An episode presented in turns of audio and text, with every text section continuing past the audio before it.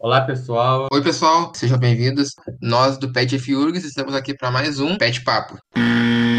Meu nome é Igor Fernandes, estou com meu colega Arthur Damasceno Elias e este é o oitavo episódio. e vamos falar sobre o autismo e o Dia Mundial de Conscientização do Autismo. E nós temos dois grandes convidados, que é o Alexandre e o Fábio. Alexandre, se puder se apresentar para nós. Tá bom. É, muito obrigado pelo convite. É, meu nome é Alexandre Mapurunga, eu sou militante pelos direitos da- das pessoas com deficiência, pelos direitos humanos. Eu sou uma pessoa autista, é, sou diretor técnico da Abraça, que é a Associação Brasileira para Ação por Direitos das Pessoas Autistas, que é uma organização nacional que luta pelos direitos das pessoas autistas, é composta é, na maioria dos membros ou de pessoas autistas e liderada por pessoas autistas também, tá aí desde 2008, e a gente está nessa luta aí pelos direitos humanos é, e pelo, pela luta pelas pessoas com deficiência, os direitos da pessoa anticapacitista, pelos direitos da pessoa com deficiência, já há algum tempo, e eu acho que é isso, né? Atualmente eu trabalho como assessor técnico da Comissão de Direitos Humanos da Assembleia Legislativa do Estado do Ceará, né? Em resumo, É, é isso, queria agradecer mais uma vez o convite né, da, da PET, da, da, da UFIX, e dizer que é um prazer estar aqui ao lado do, do tio Faz, que é um companheiro também, e de todos vocês aí nesse, nesse mês de conscientização sobre o autismo. Né? E nosso outro convidado, o Fábio. Por favor, se apresente. Olá, gente bonita. Aqui quem fala é o tio Fazo e ora bolas, eu sou autista. Sou criador da página Se Eu Falar Não Sai Direito. Eu sou ativista da causa autística. Eu sou empresário, tenho uma empresa de brinquedos, o Marca Maria. Trabalho como consultor no varejo para PCD, através da startup Inclui. Sou pai do Gustavo, um grande menininho de dois anos e nove meses. E sou a diva barbada que volta e meia aparece na internet para falar um pouquinho mais sobre autismo e levar a palavra do fim ao máximo de lugares possíveis. Eu agradeço aqui o convite do Pet Papo e espero que a minha co- contribuição seja pelo menos um pouquinho relevante para a- temática desse mês, que é o mês da conscientização do autismo. Nós agradecemos que vocês ace- aceitaram participar com a gente. Então, né, vamos começar assim. Bom, para quem não sabe, agora em abril, nós falamos sobre o, mês do autismo, pois no dia 18 de dezembro de 2007 foi criado pela ONU o Dia Mundial da Conscientização do Autismo, que é o dia 2 de abril. E o autismo faz parte do, de um transtorno do espectro autista que nada mais compreende distúrbios que afetam a comunicação social e o comportamento. Aí, enfim, vão ter os graus, né, do autismo, grau 1, 2, 3, que, né, podem ser diagnosticados desde, desde bem cedo, quando né, nós somos uns bebezinhos. Como é que foi para vocês, assim, essa questão de diagnóstico e da família saber, enfim, porque nós sabemos que tem muito preconceito acerca disso, Então, é, deixa eu começar a fazer uma pequena coisa. O termo médico é transtorno do espectro autista, né? Só que a gente fala, é, explica sempre que o autismo é uma deficiência, né? Causa, que é gerada majoritariamente de forma genética, né? É sempre, tem que estar presente desde o nascimento. E tem uma coisa muito importante que eu acho que o Alexandre pode falar mais do que eu, que o autismo se encaixa no conceito da neurodiversidade, que é nada mais nada menos que existem modelos de funcionamento diferentes de cérebro, né? E o autismo é um deles. Uhum. É, é, é o, o que que o que que o, o tio Faz está falando aí tão bem, né? É, com com o, o, o autismo ele foi ele foi é, assim primeiro a data, né? Assim vou, vou partir da onde você começou, né? O, é, a gente tem esse dia 2 de abril, né? Que é o Dia Mundial de Consciência sobre Autismo, que foi uma data criada pela ONU, né? a primeira data mundial para se celebrar o dia o, mundialmente, né, foi o, é o 18 de junho, que é uma data que foi criada pelos próprios autistas como Dia do Orgulho Autista. Né? É, essa data da ONU foi uma data que foi criada a pedido de uma organização que era a, Autismo Autism Speaks. Ela foi, ela, ela foi criada a, a, a, pela ONU a partir da, do a pedido da Autism Speaks para se criar mais consciência para se curar as pessoas autistas, né? Que era a ideia de que o autismo é um transtorno, que as pessoas autistas elas sofrem e causa sofrimento a família. Existe um pensamento da, de, de grande parte da sociedade que o autismo é um transtorno, uma doença, é uma coisa ruim, é, que faz com que as pessoas é, é, tenham um, uma, uma é, vamos dizer, é uma tragédia que acontece com ela, e com isso é, a, as famílias elas, elas acabam tendo uma, uma, dificuldade, acabam sendo abatidas por uma tragédia humana muito grande.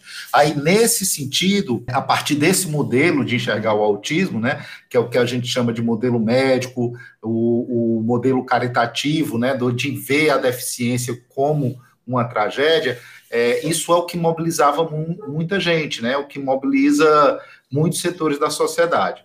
É, com o tempo, né, os próprias pessoas com deficiência e aí também as próprias é, famílias de pessoas com deficiência, as próprias pessoas autistas foram pensando em outras formas de, de, de enxergar é, a sua própria condição, né?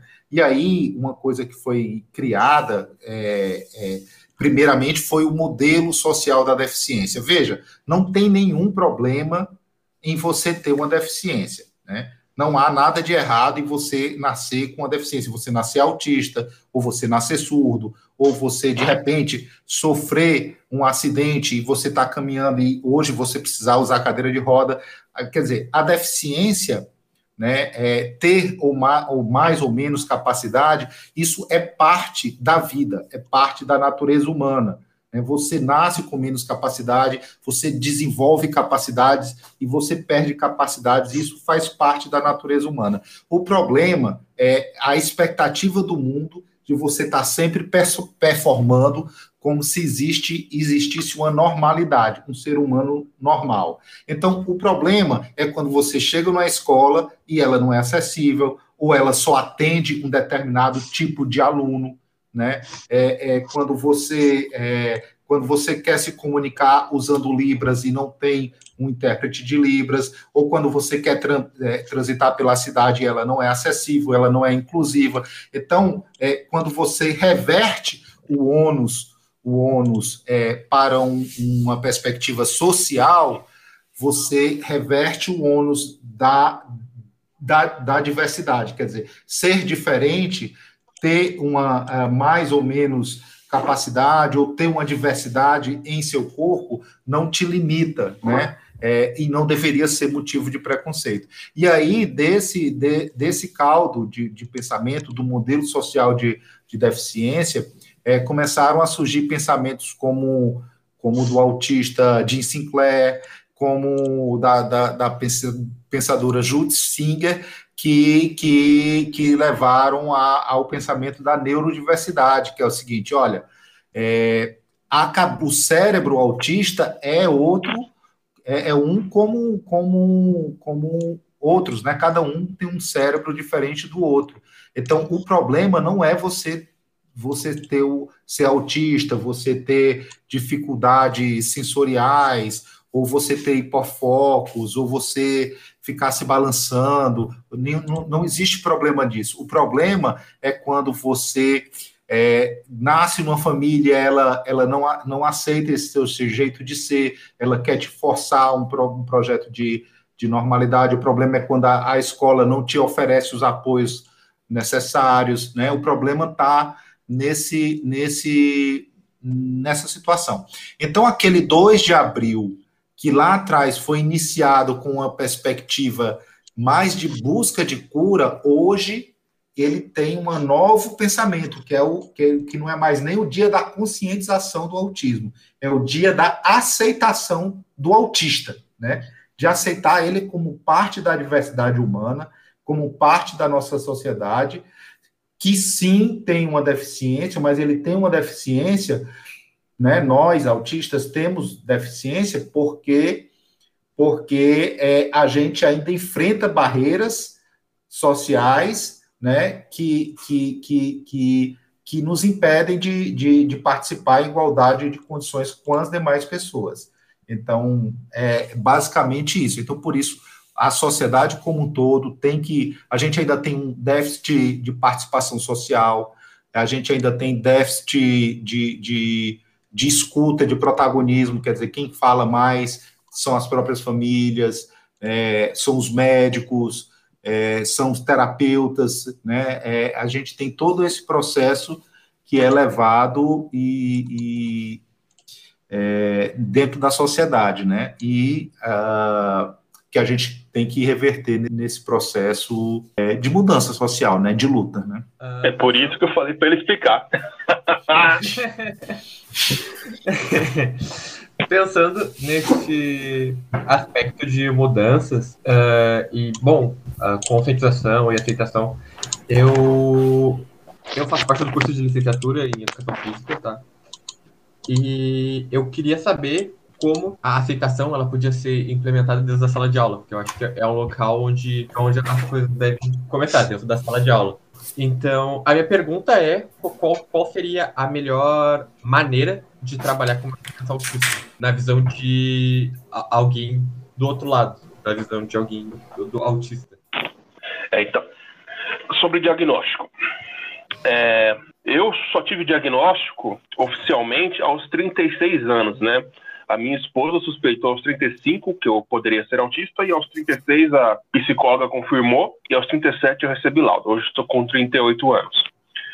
E o começo, assim, minha vida inteira foi muito de estranheza por não me encaixar no, no mundo, né? Não entender como funcionava as coisas. E como eu sempre falo, a minha mãe estranhava porque eu tinha muito eu tinha atraso na fala e atraso no motor só que os médicos da época dos anos 80 falavam que era preguiça da minha parte, que depois eu ia ficar normal, entre aspas, né? E acabou que nunca tive diagnóstico, né? Então eu tive muitas pequenas barreiras que eu tive que enfrentar basicamente sozinho, sem nenhum norte. Até eu ter finalmente essa resposta que veio há tão pouco tempo. Então, no começo, minha família estranhou um pouco, né? Porque fala, pô, te conheço a vida inteira. Você não tem cara de autista, né? Nem eu achava que eu poderia ser autista, na visão capacitista da coisa. E foi justamente no dia 2 de abril que minha esposa é, suspeitou que eu poderia ser autista. Então, é um misto de descoberta e reaprender a ser quem você é, né? Porque chega nessa idade adulta cheio de vícios e máscaras. E agora falando da pergunta da escola, então, eu acho que a primeira coisa que um professor pode fazer para ajudar na sala de aula, quando você tem um, um aluno autista, é primeiramente, é, não sei, não, não, poder, não falaria treinar os outros alunos, mas é, é, ensinar os outros alunos a incluir e a entender o diferente. Porque a maior barreira para todos os autistas, não importando a idade, vai ser sempre o convívio social, que é o que faz a gente se sentir estranho nesse mundo. Então, é preciso que, o, que alguém faça esse meio de campo para trazer o autista para aquela comunidade. Porque, por exemplo, eu quando criança não sabia as regras de brincar, né, das outras crianças. Então eu passava muito tempo observando até para poder entender como funcionava e não, tipo, não ser escorraçado por isso. Então se tivesse um professor que falasse as outras crianças, né, soubesse que eu era autista, também deve ser muito importante. faço para as outras crianças, quem sou, né? Qual é a minha deficiência e tudo mais, eu acho que ficaria muito mais fácil e eu sofreria, teria sofrido menos bullying na escola, né? Então, o professor tem que, tem que ser um interlocutor entre as crianças, que teoricamente são não autistas, né? São típicas, e aquela pessoa que é autista, né? Ele vê que tipo vira um, um, uma espécie de cão guia, né? Entre aspas, porque é o professor que vai ajudar o autista a entender as coisas de regra social, de como funciona, e ao mesmo tempo ele vai mostrar para a sociedade, né, que são os alunos, que eles têm um amiguinho que é diferente e ok ser isso, né?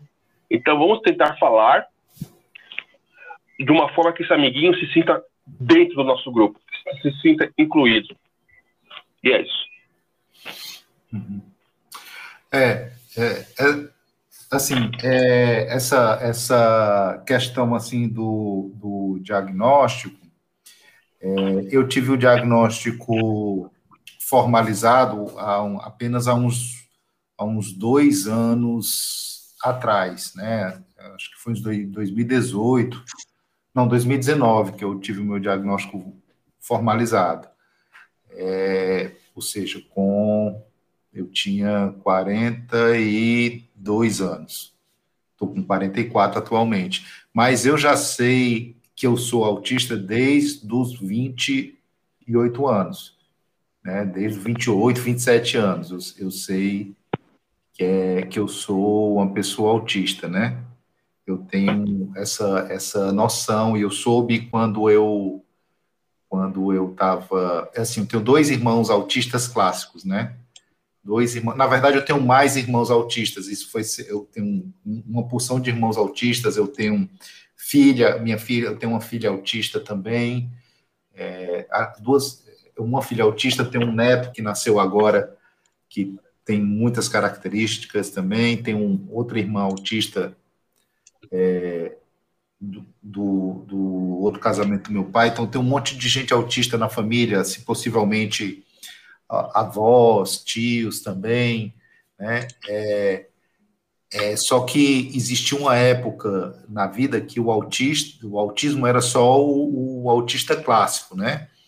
Pouco depois começou a. a é, então, eu, eu possivelmente, assim, eu era uma, uma criança é, na escola possivelmente estranha, né? Assim, é, mas tinha meus irmãos que eram é, é, dentro lá de casa eles não falavam, né? Eles tinham é, naquela época não tinha instituição especializada.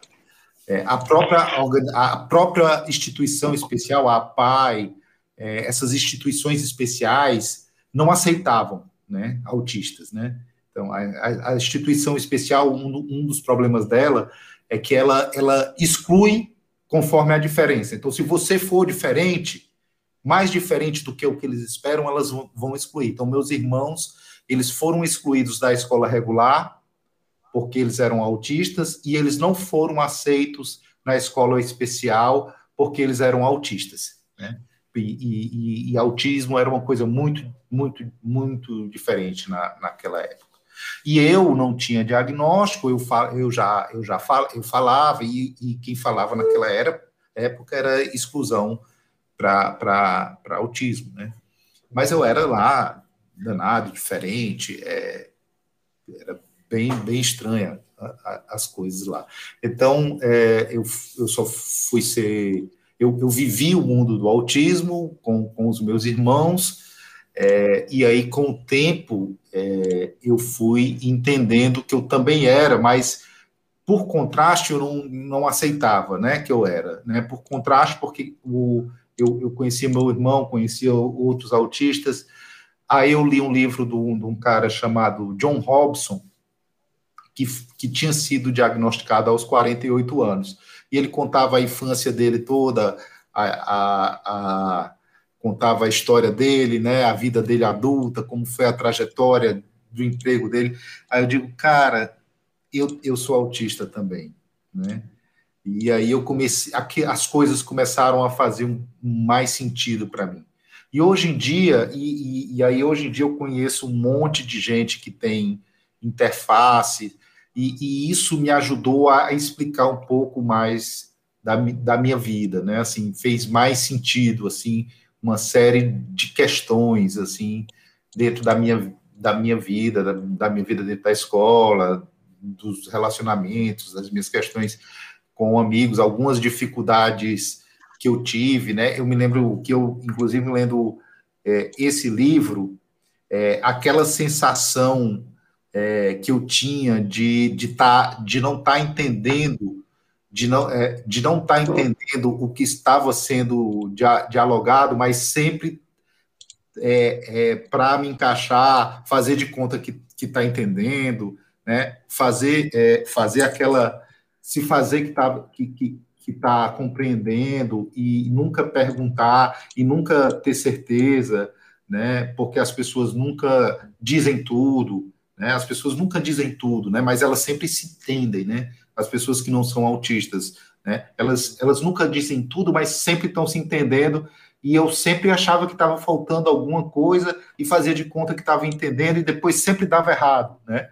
E aí, depois que eu entendi que eu não estava entendendo, é, eu, eu passei a desenvolver estratégias para, para me situar melhor. E aí, é, parece que eu fiquei mais inteligente, eu me situei melhor, quer dizer, quando, apesar de ter ficado mais esquisito, né? Dizer, eu falar as coisas de maneira mais explícita, eu ter uma frase, é, é, eu falar muitas vezes, é, quer dizer, quando eu quero que a coisa fique séria, eu sou bem, eu sou quando, quando eu quero entender, eu, eu, eu pergunto, né? Assim, quando eu quero, parece uma coisa bem óbvia, né? Uhum. Mas, mas você quis dizer isso, né? é, foi quando eu entendi que eu não estava entendendo, né? Mas você quer dizer realmente isso? Por favor, me esclareça, né? É, então, em determinado momento, eu, eu, eu, vi, eu percebi que eu não olhava nos olhos, né? assim, não olhava nos olhos das, das, das pessoas. E, e, eu entendi que eu me, me entrava em muitas confusões, assim, de pessoas porque eu não olhava nos olhos. É entender que existiam momentos cruciais na, vi, na vida que eu precisava olhar nos olhos das pessoas, né? É, e, e, e, isso foi fundamental, assim, porque eu estava, às vezes, numa reunião e as, as pessoas falando as coisas e eu sem entender o que estava. Eu pensava que estava entendendo, mas eu não estava entendendo de fato. E aí, de repente, eu precisar olhar hum, para a pessoa e dizer: ah, então você estava dizendo isso, mas tinha um outro conteúdo ali na, na, no seu rosto, né? Tinha um outro conteúdo ali no seu rosto. Você você estava dizendo aquilo, mas você estava dizendo aquilo com desdém, né? Então, tinha uma ironia no seu rosto, né? Aí eu podia perguntar, mas é isso mesmo que você está falando? Aí aquilo tudo modulou minhas estratégias de diálogo com as outras pessoas, saber que eu era autista. E aí, é, com tudo isso, é, eu ainda não tinha um diagnóstico formal que eu só fui ter, como eu disse, há dois anos atrás eu conseguia, conseguia transitar, porque eu era familiar e era respeitado no meio do autismo. Mas aí, é, é, é, e não tinha essa onda que a gente conseguiu é, do, do, do, instalar pelo protagonismo.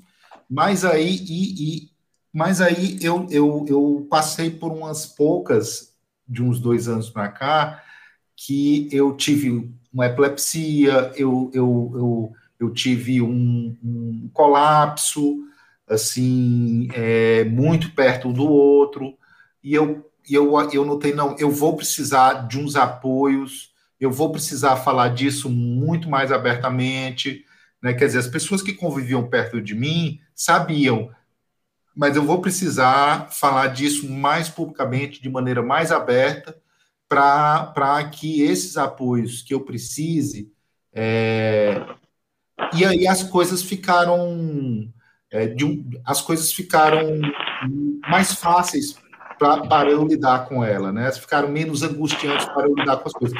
Por outro lado, eu noto que, que surgiu algum preconceito depois que eu consegui, passei a falar mais abertamente do meu diagnóstico, né?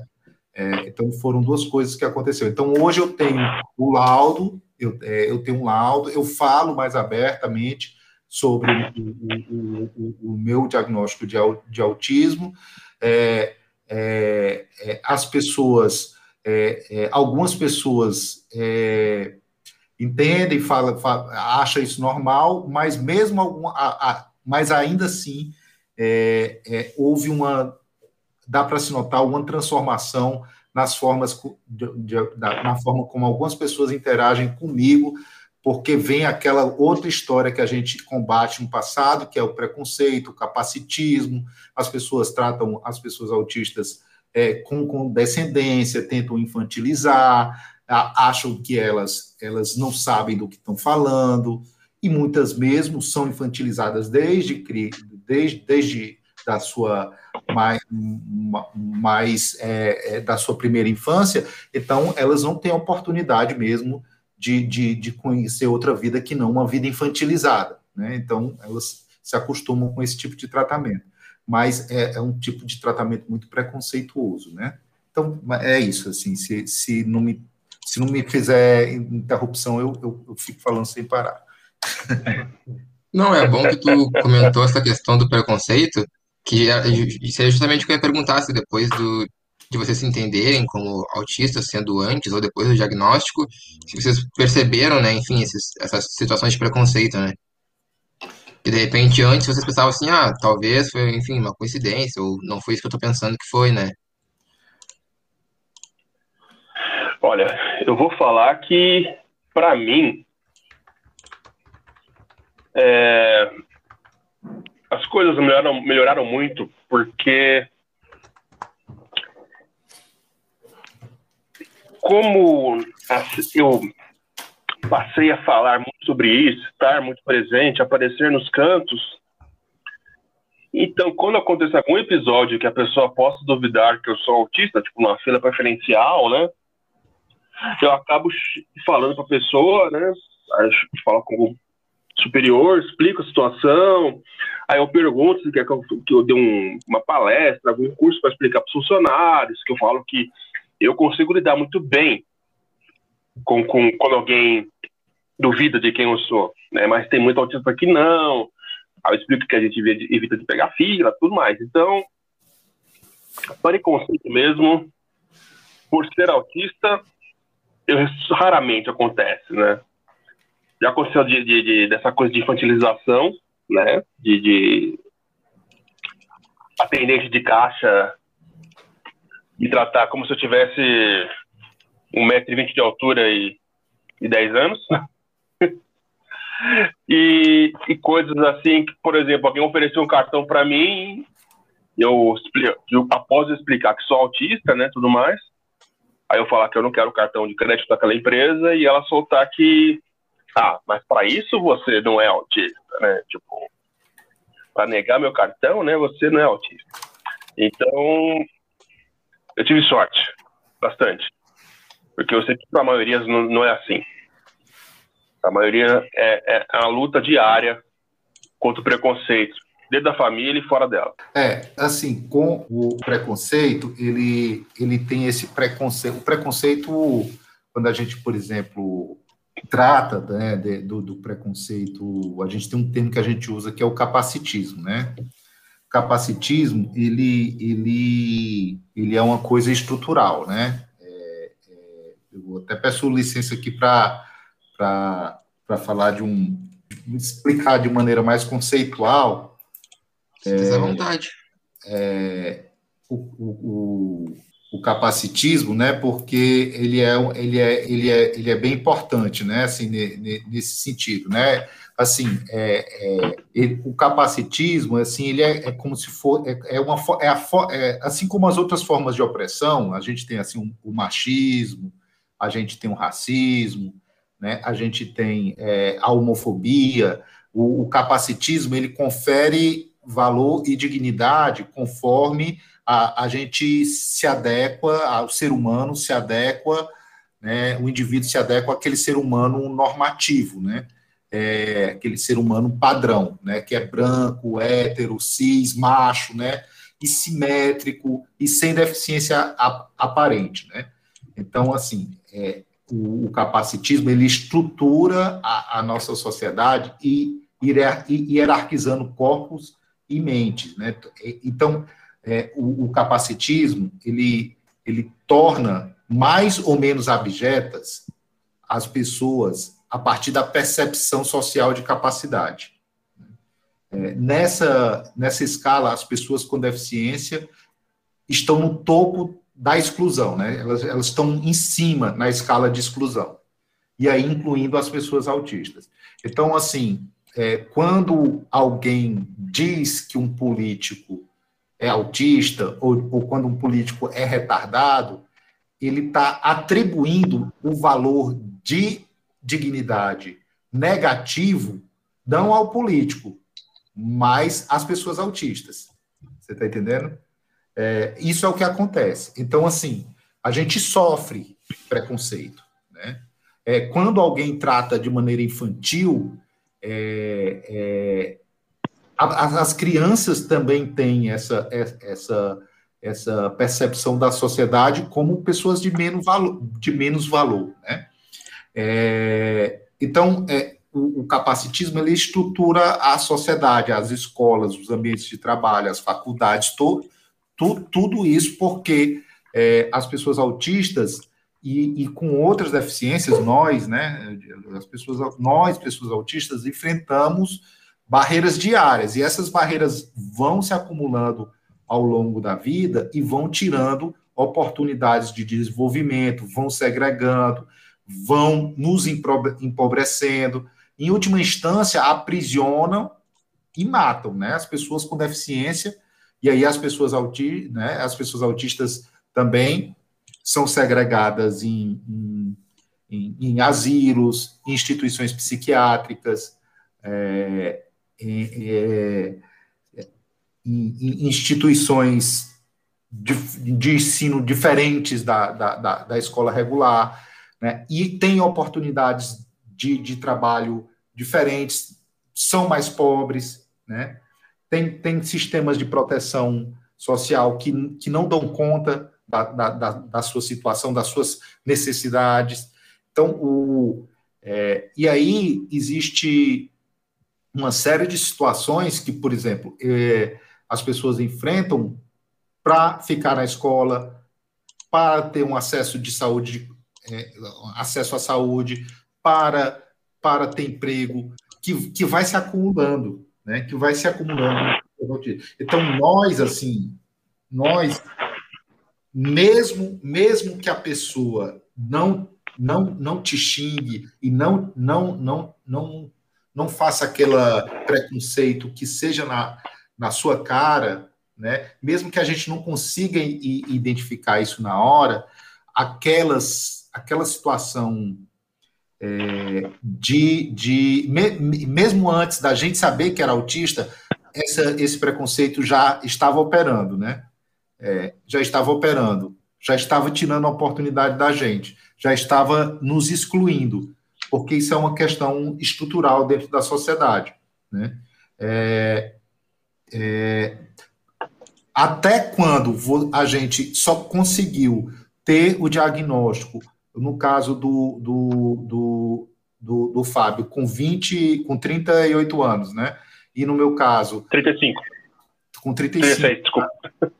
36. E no meu caso, é, só com 42, né? Mesmo eu já tendo a ideia. É, até isso, quando acontece, isso é isso nos tirou a oportunidade de, de, de ter nossas necessidades de, é, acomodadas de maneira, de maneira adequada, né? É, então, e, e, e, isso vai nos tirando a oportunidade de, de, de viver em igualdade de condições com as demais pessoas. E eu digo isso assim, sem medo de dizer que é, eu ainda tenho uma condição é, privilegiada, né, pela minha condição de classe média. Mas se você for olhar outras pessoas que têm é, autistas, é, o, o, o, o, o, o, Fábio ainda é um autista preto, eu acho que você se qualifica como preto, né? Ainda deve sofrer essa, inter... é, é, é, mas tem outras interfaces, autistas pretos periféricos, autistas LGBT, que autistas é, autistas que, que, que vivem na, na, na, na periferia, né? Então, é, pessoa, autistas mulheres que ainda têm a, a maior dificuldade ainda de, de ter o seu diagnóstico, tudo isso acontece, né? O preconceito é o dia a dia da, da, das pessoas autistas. E isso, se, isso acontece de maneira material na vida das pessoas. Né? Material mesmo, assim, mata, mata, exclui, violenta. Né? 90% das, das mulheres com deficiência é, vão sofrer algum tipo de violência durante a sua vida. Né? Durante a sua vida. Isso é, estatística. Né? Violência, inclusive violência é, sexual. Assim, é, aqui é, é, é, o dado da ONU, né? 68% das mulheres e, e até 30% dos homens com deficiência sofrem violência sexual antes dos 18 anos. Segundo o Unicef, crianças com deficiência têm três a quatro vezes mais chance de sofrer algum tipo de violência que crianças é, sem deficiência, incluindo violência sexual. Mulheres com deficiência têm dez vezes mais chance de sofrer abuso sexual que mulheres sem deficiência. Então, assim, esse preconceito, ele é, ele é, ele é material. Agora, veja que tudo isso eu estou dizendo acontece não por conta do autismo, mas por conta do valor, da dignidade, né, que a do valor humano que essa sociedade capacitista confere às pessoas autistas. Ou seja, não é por conta da condição neurológica da pessoa autista, é por conta das, das, do capacitismo e do preconceito da sociedade. Era isso. Bem forte, né? Ouvir esse tipo de, de, de estatística, né? A gente acaba ficando um pouco até meio assim surpreso. Eu, particularmente, não, não esperava, assim. E não sei se vocês têm uma, uma visão otimista se, se digamos que, enfim, vai diminuir ou que algum dia possa ser, a ser que, que não exista mais esse capacitismo ou, enfim, em que pé estamos, assim, tanto na questão de leis ou de, enfim. Eu por mais que eu seja extremamente otimista, sou bem realista. Eu acho que ainda vai demorar umas duas ou três gerações para que algo como capacitismo deixe de existir, né? Porque é só a gente pensar que o racismo ainda está firme e forte no mundo e é algo que tem mais de 200 anos, que né? Teve a, a lei Áurea e tudo mais. Então, sendo bem otimista, duas ou três gerações para poder dar uma amenizada, mas eu duvido muito ainda porque é intrínseco da humanidade o medo do diferente, o receio do diferente, né? Eu não quero o diferente por perto. O diferente me assusta. O diferente eu quero longe dos meus olhos. Enquanto a diferença for vista dessa forma, a gente não vai mudar. Não tem como mudar. E vai ser uma briga constante. Né? O meu trabalho, o, meu tra o trabalho do Alexandre da Braça é justamente para tentar mudar isso, né? Mesmo que a gente saiba no fundo que é uma batalha que a gente não vai ver vivo o resultado. E mesmo com as leis que nós temos hoje, né, com a Berenice Piana, que basicamente nos deu os mesmos direitos que os deficientes, né, ainda tem muita coisa para ser feita, né? E só lei não basta.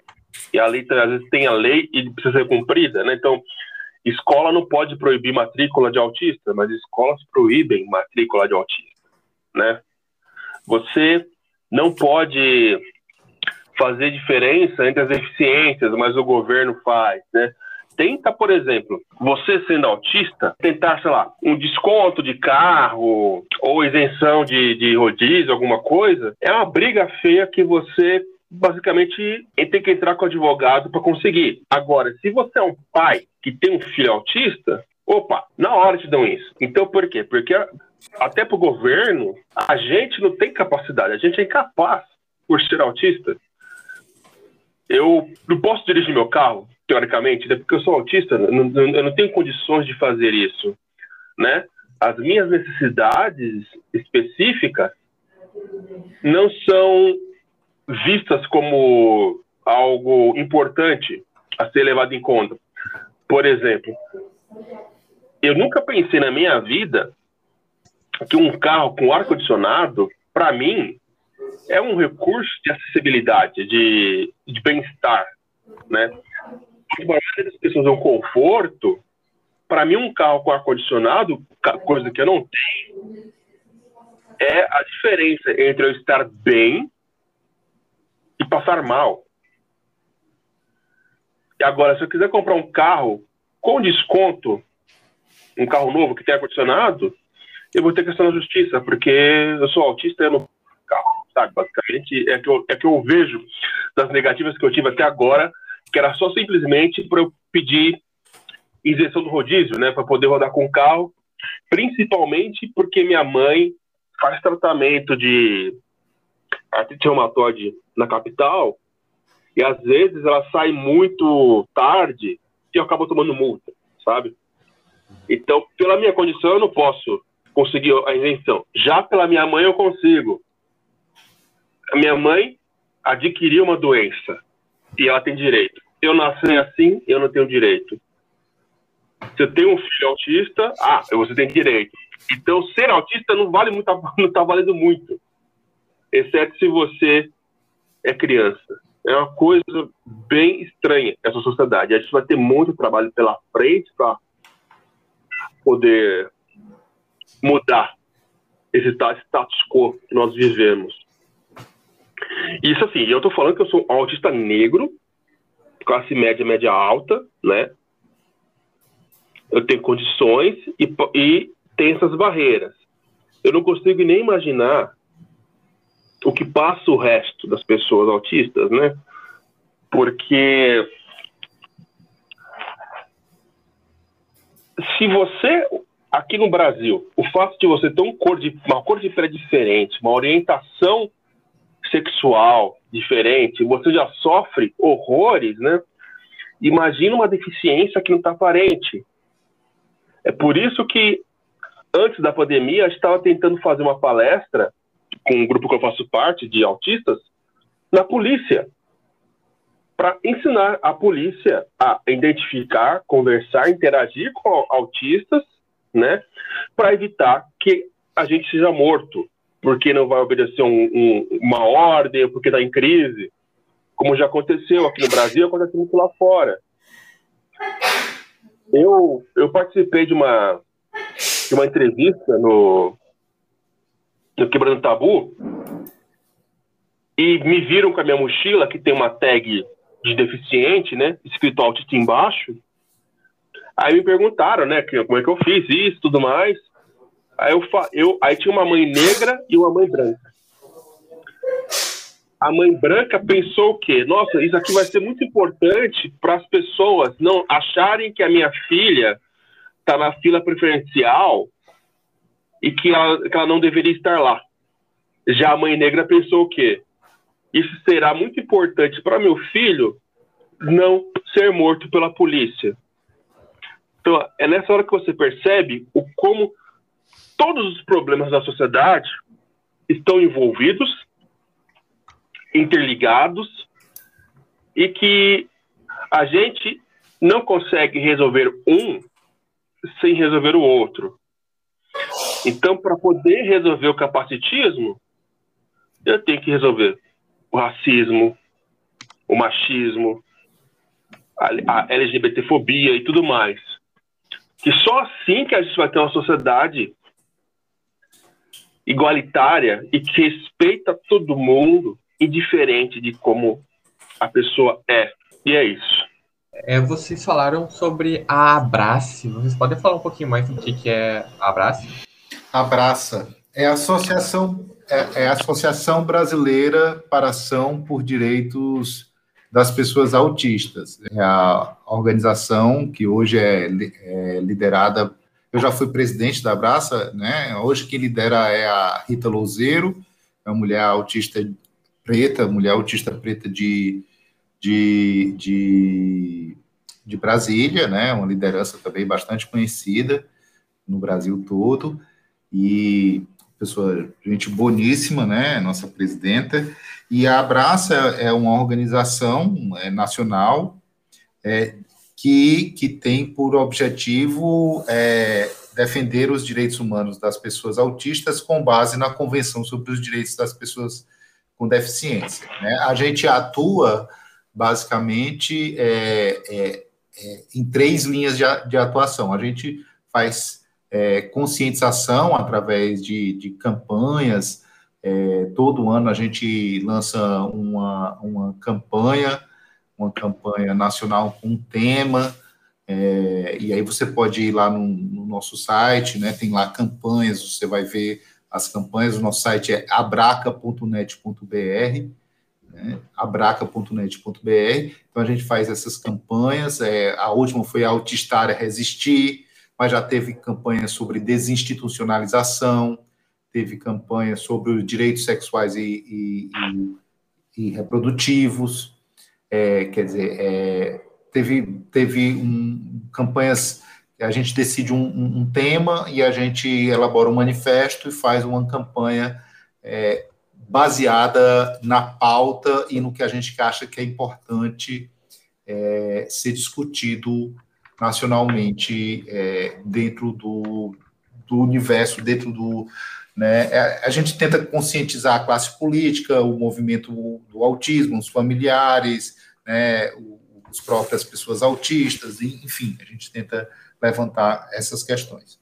É, a, a, a, outra área de atuação é a incidência política, né? então a própria lei 12764, a lei das pessoas autistas, a gente ajudou a construir cachorro que está latindo.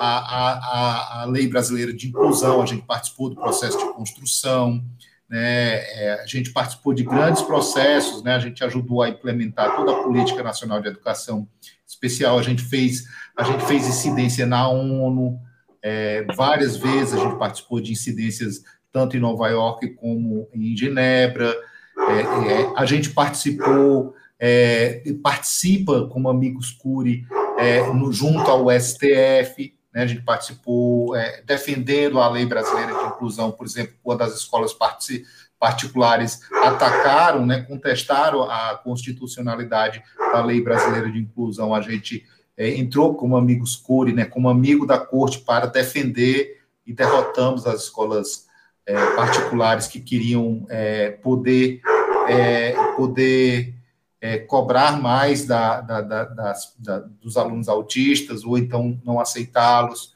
É, e agora a gente está também, já ganhou uma parte, é, quando o governo Bolsonaro quer excluir é, as pessoas autistas é, para as escolas especiais, a gente, a gente já já está no STF também, já ganhamos, é, pelo menos com liminar até o momento.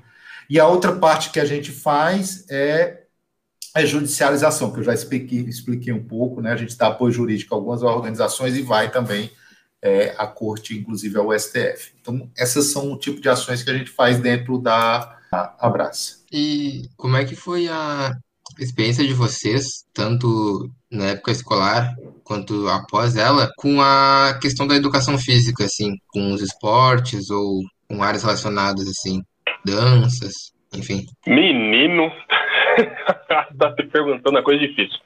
Que para mim, educação física sempre foi um pouco problemática por eu ser extremamente descoordenado nas pernas e mãos.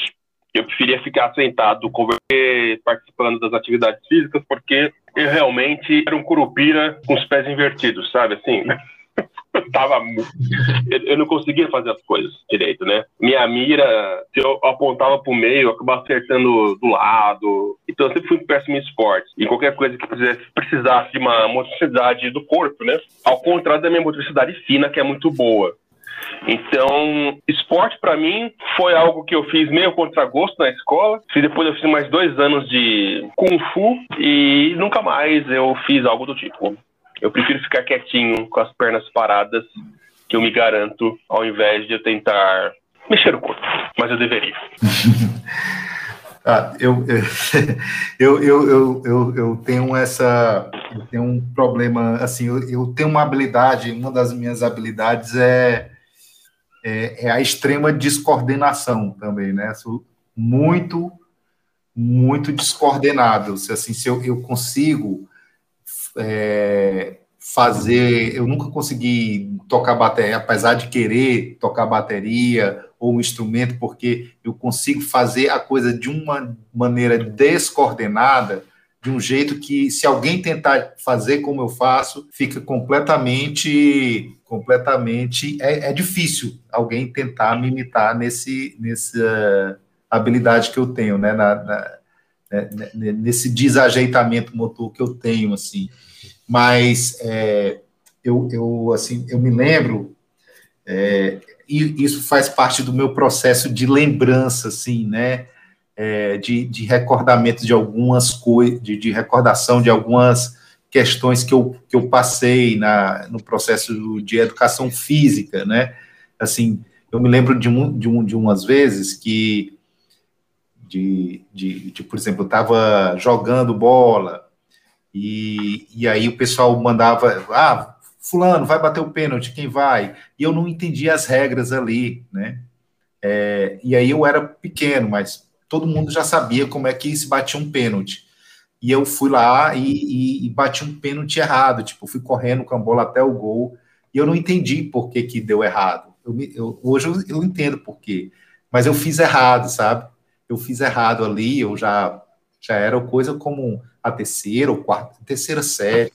Aí, como é que eu fiz errado aqui? E todo mundo já entendia.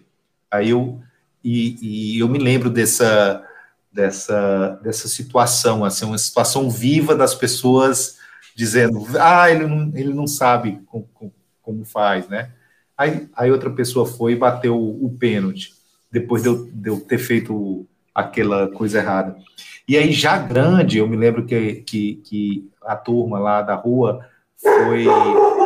Já grande a turma lá da rua entrou num, numa escolinha de basquete. E aí Aí o professor ensinou que eu tinha que marcar, né? Eu tinha que marcar, eu era pivô e eu tinha que fazer uma marcação homem a homem. Era tipo marcação homem a homem. Depois eu aprendi isso lá mesmo e, eu, e a gente ficou jogando basquete e eu me dei bem jogando basquete. Joguei, eu acho, uns dois anos basquete. Mas logo no começo eu fui um pouco constrangedor, porque ele diz: olha, você fica colado nele. E aí a bola mudava alguém roubava a bola e eu continuava marcando a pessoa, sabe? A pessoa disse assim: você fica colado dele, não sai dele. E, e, e aí, quando era a hora do outro me marcar, eu estava marcando ele também. Aí isso foi durante muito tempo constrangedor, assim, um pouco para mim. É, e eu nunca me esqueci, assim. Podia ser uma coisa banal, que assim, eu fiz uma besteira. Mas, mas esses tipos de, de, de regra, que era passada, e, e, eu não entendi o contexto, né? Assim, eu tentar, era muito literal e eu, e eu fazia até eu entender que é, quando mudava o turno era a nossa vez de atacar. E aí eu tinha que pegar. Isso é, era grande já, isso eu já tinha, sei lá, 16 para 17 anos. Né? É, é...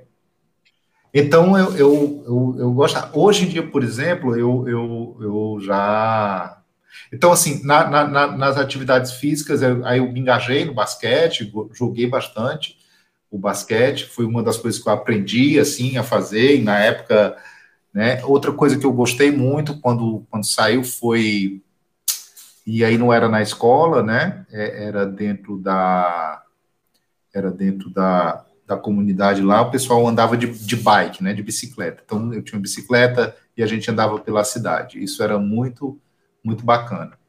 Dentro da escola, é, outras atividades que eu me envolvi, mas nunca me dei bem com futebol, né? Tinha a turma que jogava futebol na rua, mas eu era horrível, horrível, assim, de um, assim, de um jeito, né, de, de eu receber a bola e não conseguir dominar de jeito nenhum, mas mesmo assim eu insistia, era divertido, a turma fazia muita, muita chacota comigo por do quão ruim eu era.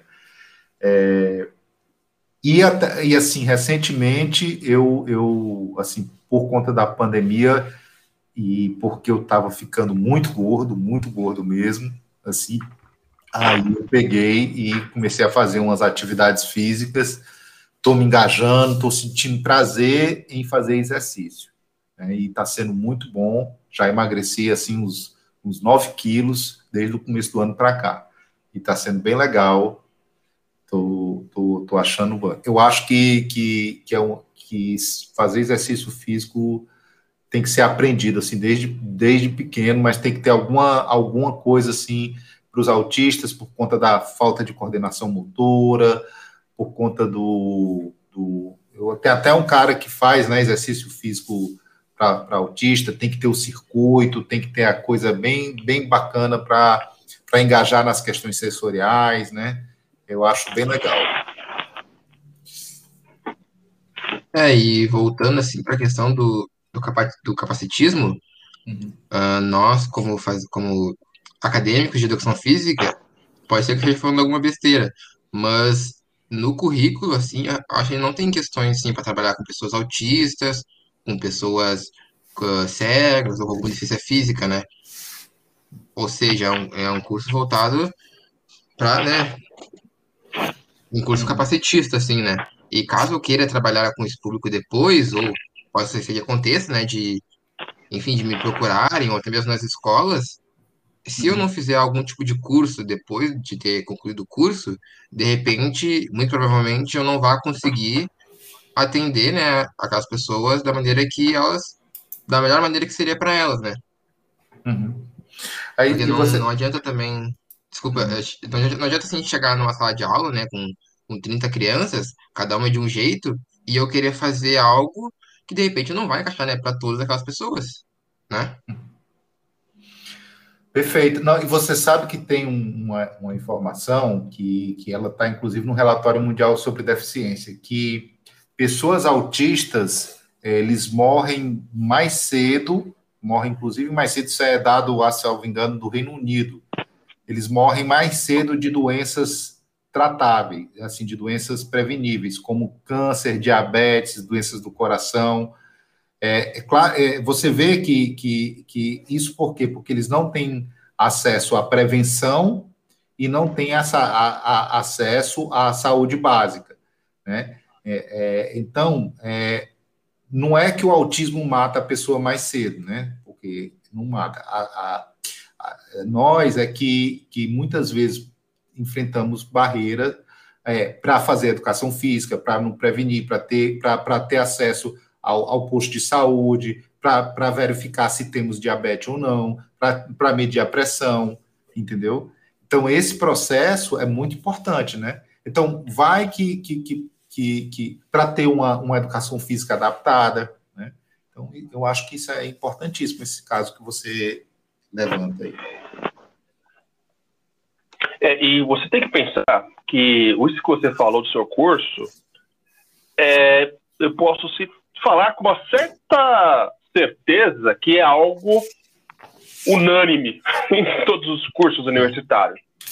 Em psicologia, por exemplo, que é uma área que lida muito com a gente, o autismo é brevemente citado. Se você quer trabalhar com autista, você tem que se especializar.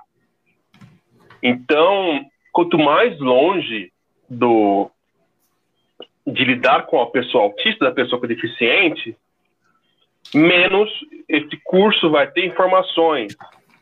Então, por exemplo, lá, vocês tiveram aula de Libras na faculdade? Como é que sim, você vai é. dar aula para criança não orali, é, oralizada? É, oralizada não. É, esqueci o termo. Seria a pessoa que sabe falar a língua de Libras. Que surda. Não é, não é oralizada. Não, não é surda, mas tem, tem um termo para. Acho que é oralizada. Não oralizada, só que é, é, é, ah, versada em Libras. Não sei o termo correto. Então você vai lidar com uma pessoa surda que é não oralizada. Isso que é o termo correto. Pronto. Obrigado. Então, se, se, você quiser ver isso, tem que fazer a parte, né? Na faculdade de design, que eu sou formado em design, ninguém te ensina a, a, a, a se preocupar com deficiente, né? A lidar com deficiente. A gente faz isso por vontade própria. Então, é trabalhar, por exemplo, assim, a gente não tem uma disciplina para ensinar a lidar com a pessoa que tem problema de daltonismo. A gente sabe, ah, daltônico é só a pessoa que enxerga tal cor. Aí você vai estudar aqui, eu tenho que fazer agora com o trabalho. Você fala, ok, tem vários tipos de daltonismo e tudo que eu faço aqui vai afetar a forma como a pessoa vai ver as coisas que eu estou fazendo, né? Aí tem a baixa visão, aí tem um monte de coisa. Então, a gente tem que se preocupar com um monte de trocinhos que a faculdade não ensina. A gente tem que se especializar por fora.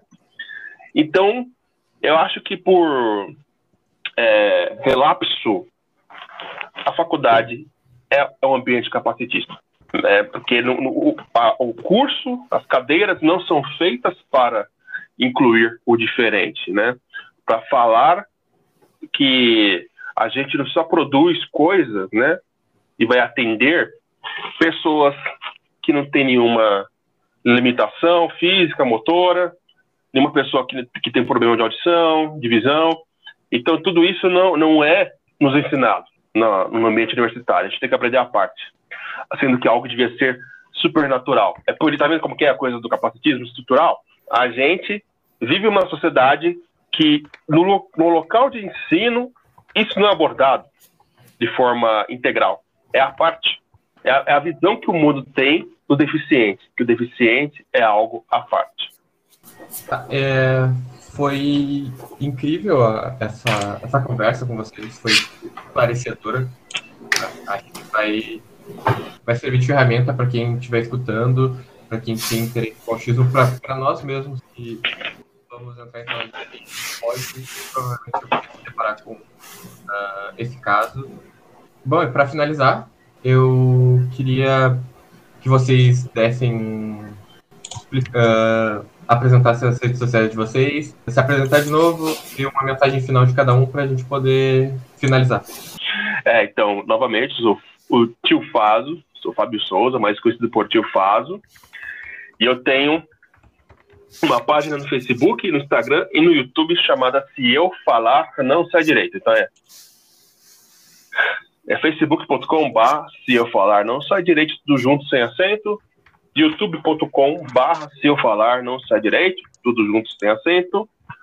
E instagram.com.br Se Eu Falar Não Sai Direito, tudo junto e sem acento. Ó. E a minha mensagem final é a seguinte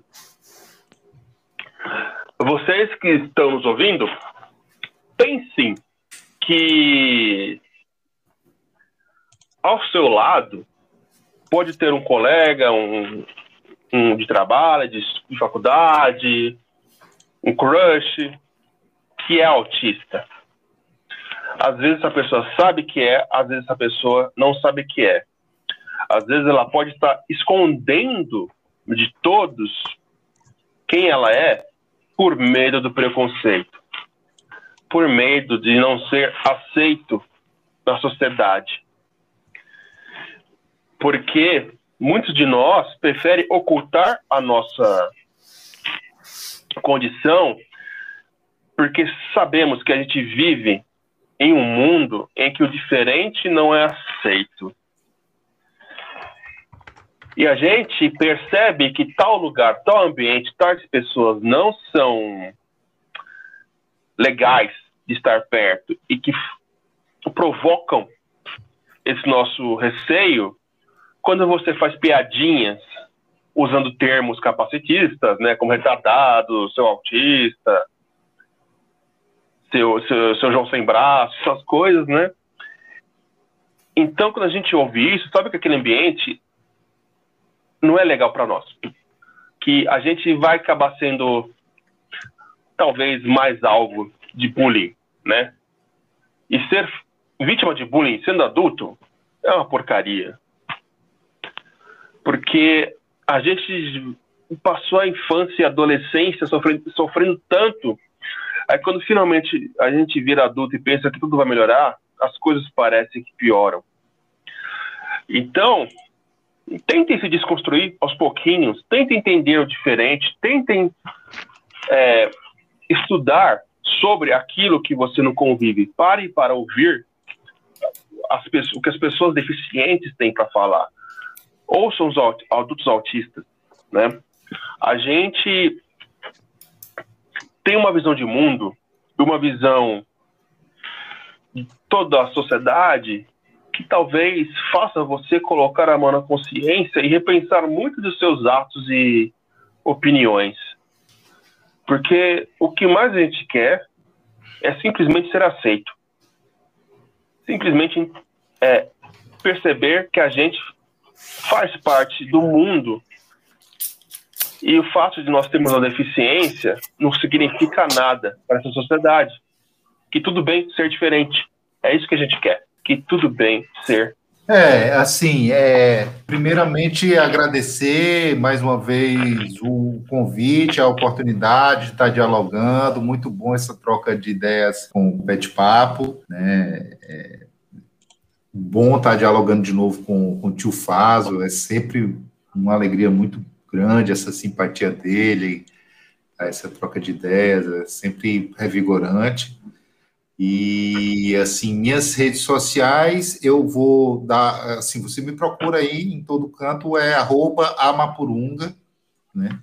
É, sim, tem coisas bastante pessoais que eu coloco lá, tem coisas da luta também, né? Mas eu acho importante que vocês é, procurem também a Abraça no, no, no, site, tem nossos manifestos, tem nossas ações, tá no site, em todas as redes sociais também, no Instagram, no, no Twitter, né? É, abraça, você procura lá, Abraça Autismo, Autismo BR, Abraça Autismo, que você vai achar, né? É, no Twitter, no, no, no, no Facebook, no, Instagram, todas as redes, no, YouTube também, tem, tem muitas lives que a gente tem feito é, com grandes ativistas falando de questões muito relevantes é, a partir do protagonismo da pessoa autista, né? Então, assim, a mensagem final é, é, é bem, bem bem essa de agradecimento. É, assim, muito importante essa história de, de, de dar oportunidade de protagonismo para a pessoa autista. Eu e o Fábio somos já escolados nessa de falar em público, né? É, mas eu acho muito importante porque o protagonismo é ele ele a oportunidade do espaço público para as pessoas autistas, ela é historicamente negada, né? E aí, é, nem sempre as pessoas autistas, elas vão estar tá falando da melhor maneira, nem estar tá falando de maneira contextualizada. Como eu disse, né, a, a, a maioria das pessoas autistas, é, ela pode ter passado, principalmente aqueles com maior necessidade de apoio, eles podem ter passado por um processo de silenciamento e infantilização. Mesmo assim, você pode dar e deve dar a essas pessoas também uma situação de fala. O protagonismo, ele vai, né, é, a, a, chance de fala e de espaço público e político, né? Essa, o protagonismo, ele vai é, sendo construído à, medida que você pratica, né? Eu me lembro que a primeira vez que eu falei, eu gaguejei tanto, eu não falei coisa com coisa, e, e, e a partir de determinado momento as coisas foram ganhando mais coerência, maior formato, um formato melhor, a coisa foi saindo mais direitinha, até um, um determinado ponto que eu disse, olha que bacana, as pessoas estão reagindo, estão se afetando com aquilo que eu estou falando. E essa história do, do movimento é, político, né, construído e protagonizado pelas pessoas autistas, né? Aquela minha história de vida, eu consigo falar e afetar a história de vida de, uma, de outra pessoa, que o tio Faso fala me afeta, ganha significado na minha história e eu vou atuar de outra maneira a partir disso. Então a gente precisa é, dar a oportunidade das pessoas autistas serem protagonistas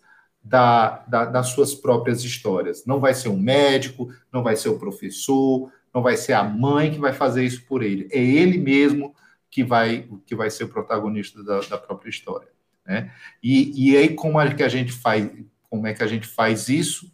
Né? Como é que a gente dá essa oportunidade, a gente abre espaço, a gente luta, né? A gente luta para construir uma, uma sociedade que que enxergue a pessoa autista na sua diversidade, em seus último, último, em seus múltiplos contextos, essencialmente como seres humanos plenos, né? E a gente luta, luta para construir uma, uma sociedade é, é, livre do capacitismo. A gente faz uma prática de luta anticapacitista no dia a dia. Né? A gente fica de olhos, ouvidos e antenas ligadas para combater o, anti, o capacitismo no dia a dia. É a luta anticapacitista. É isso. Alexandre e Fábio, mais uma vez, muito obrigado por toparem participar com a gente aqui do Pet Papo. Quando quiserem, as nossas portas estão abertas. Obrigado a todo mundo que ouviu. E aqui encerramos nosso episódio de hoje. Fiquem ligados nas redes do, do PetF, arroba PetFURGS, e se liguem também nos próximos EPs do Pet Papo. Se cuidem, um abraço e tchau. Tchau. Valeu.